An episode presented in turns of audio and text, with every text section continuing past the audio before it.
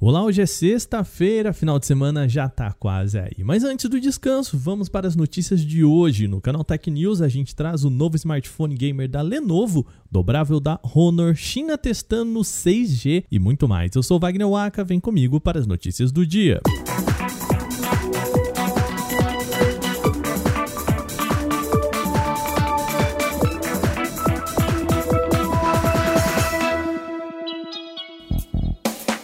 Bom, atenção para você que curte games. A Lenovo apresentou em suas redes sociais o Legion Y90, seu novo smartphone gamer de ponto. O modelo traz características da linha Phone Dual 2, o atual smartphone da Lenovo para jogos. Uma das principais mudanças foi estrutural. Quem se lembra, o Phone Dual 2 tinha uma traseira com dois módulos que fazia com que o aparelho parecesse frágil. O que a Lenovo fez foi modificar essa traseira, deixando o i90 mais resistente. No mais, ele traz bom recheio para jogos com processador Snapdragon 8 Gen 1, tela de 144 Hz, essencial para games com alta demanda. Ainda ele tem uma versão aprimorada do sistema de refrigeração do Legion Phone Duo 2, com câmara de vapor e duas ventoinhas para rápida dissipação de calor. Quanto que vai custar essa brincadeira? Bom, a Lenovo ainda não deu data de lançamento nem preço do i90, mas já que o teaser foi apresentado, o anúncio oficial com todos os detalhes não deve demorar. A Honor já tem data para lançar o seu primeiro dobrável, o chamado Honor Magic V, vai ser lançado na próxima segunda, dia 10. Só que o site My Smart Price já pode ter vazado algumas possíveis informações sobre o dispositivo. De acordo com o site, o Magic V vai contar com três cores: branco, laranja e preto. Em termos de especificações, o aparelho vai contar com Snapdragon 8 Gen 1, já com Android 12 e tela de 120 Hz. Ele será um dobrável com vinco horizontal, ou seja, vai se dobrar como um livro, tal qual o Galaxy Z Fold da Samsung. O Honor Magic V será lançado no dia 10 de janeiro na China. Segundo as informações, o celular terá duas opções de configurações: 12 GB de memória RAM com 256 GB de espaço para armazenamento interno ou 12 GB de memória RAM ainda, mas com 512 GB de armazenamento. Até o momento, a fabricante não revelou os preços sugeridos do lançamento do dispositivo dobrável. O Spotify está lançando uma ferramenta para ajudar ouvintes a comprarem produtos citados em podcasts.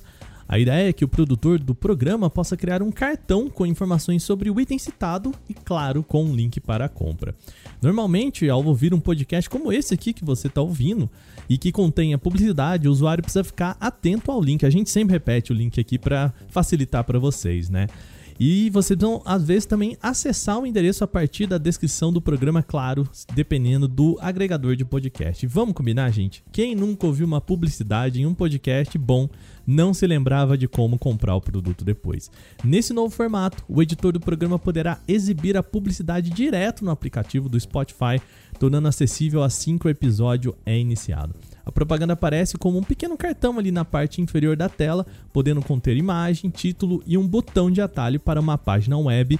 E lá você pode, né, o produtor de conteúdo pode ganhar também a sua porcentagem da venda.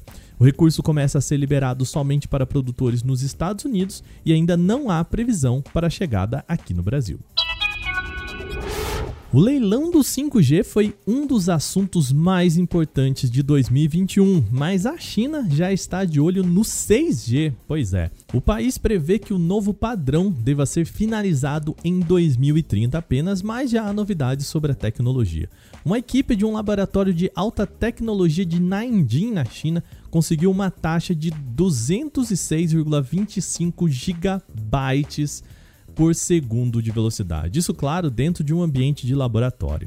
O teste foi realizado por um time da China Mobile junto da Universidade de Fudan. O grupo construiu o primeiro sistema experimental de comunicação de transmissão 6G em tempo real a uma taxa entre 100 e 200 GB. A nova descoberta poderá ser integrada às redes de fibra ótica existentes para expandir o acesso sem fio de 100 a 1000 GB ao ar livre em ambientes internos, oferecendo um aumento de velocidade de pico de transmissão de sistemas 5G já existentes. A expectativa é de que o 6G permita que dados sejam transferidos a uma velocidade 20 vezes maiores do que o 5G. Especialistas e analistas vêm falando há tempos que a Apple deve lançar um headset de realidade mista, ou seja, misturando realidade aumentada e virtual. O palpite agora é de que o aparelho possa ser apresentado em 2022 ainda, junto com a linha iPhone 14.